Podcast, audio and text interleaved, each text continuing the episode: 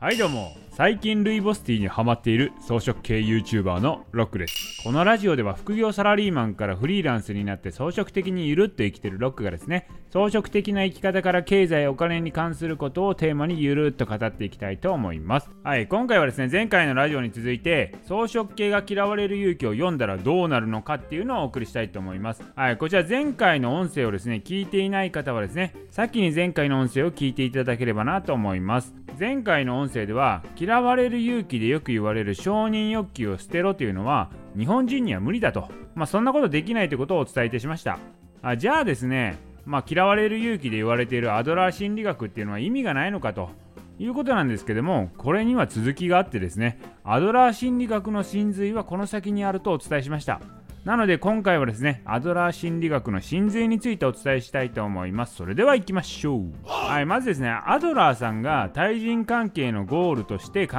えているのは、共同体感覚というものなんですよ。いや、もういきなり難しいですね。共同体感覚とは何かというと、他人を仲間とみなして、そこに自分の居場所があると感じられることなんですよ。もうね、もう難しいでしょ？私いつも YouTube やってるんで YouTube って図でね絵で表すことができるんですけど音声っていうのはですね絵がない。言葉だけで伝えなきゃいけないっていうのはね相当訓練になりますねこれ。どういうことかというと他者は仲間ですよっていうところが最終的なゴールなんですよ。これアドラーさんさこの前ね課題の分離とか他人の課題には踏み込まないって言ってたよねと。なんかそれと矛盾してないって思ったんですよね。自分は自分他人は他人って言うてたよねと。なんですけど、まあこれまで言ってる通り、他人との上下関係とか利害関係、競争関係というしがらみの中で対人関係を見ると、これは今まで通り言ってることなんですけど、何を言ってるかというと、だから人から認められるとか人に優位に立ちたいという感情は捨ててしまって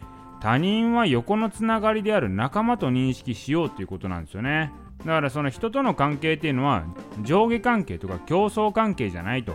上下関係とか競争関係があるから認められたいとか人に優位に立ちたいって思いが出てきちゃうと。じゃないよと。仲間よ。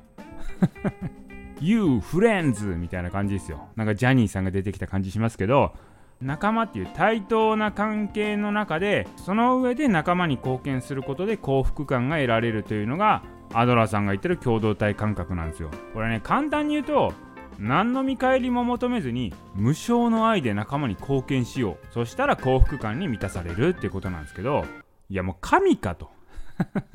そんな感じですけどね。まあアドラーさんが言うには人に認められたいっていう感情はいわゆる承認欲求ですよね。それっていろんな人がいる中でそれぞれの人に期待に応えるってことになるんですよね。結構大変なんですよ。これって相手側に主導権にあるっていうことなので他者依存になるんですよね。どういうことかというと私は A さんに認められたい B さんに認められたい C さんに認められたいって思うんですけどそのね認めるって決めるのは誰かというと A さん B さん C さんなんですよ。自分で決めれないんですよ認めるっていう行為は。これがダメだって言ってるんですけど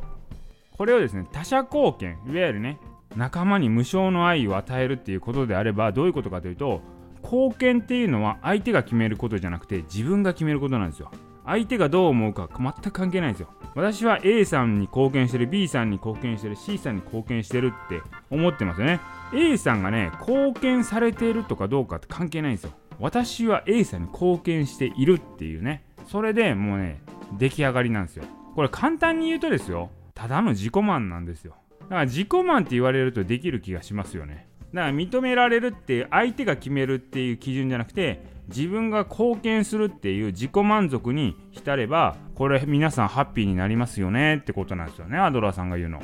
まあこれ分からんでもないんですけどでもねこれってねよくよく考えるとこれね前回も言ったんですけどこれ武士道ってありますよね。日本人の DNA に刻まれてる武士道。これで考えてみるとアドラさんの言ってること結構しっくりくるんですよ。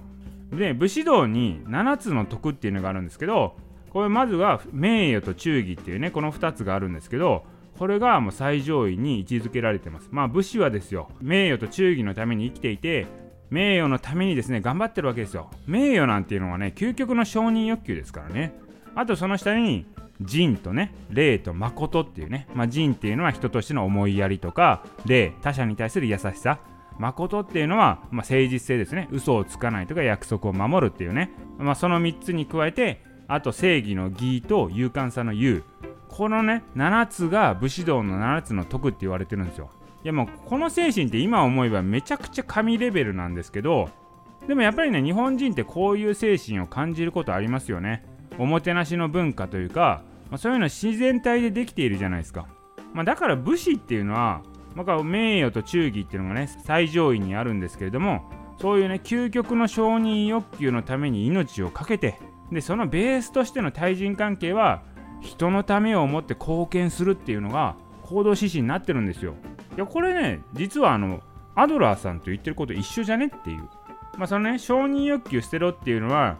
まあ武士に例えたら承認欲求の塊なんですけどね。名誉と忠義が一番上ですから。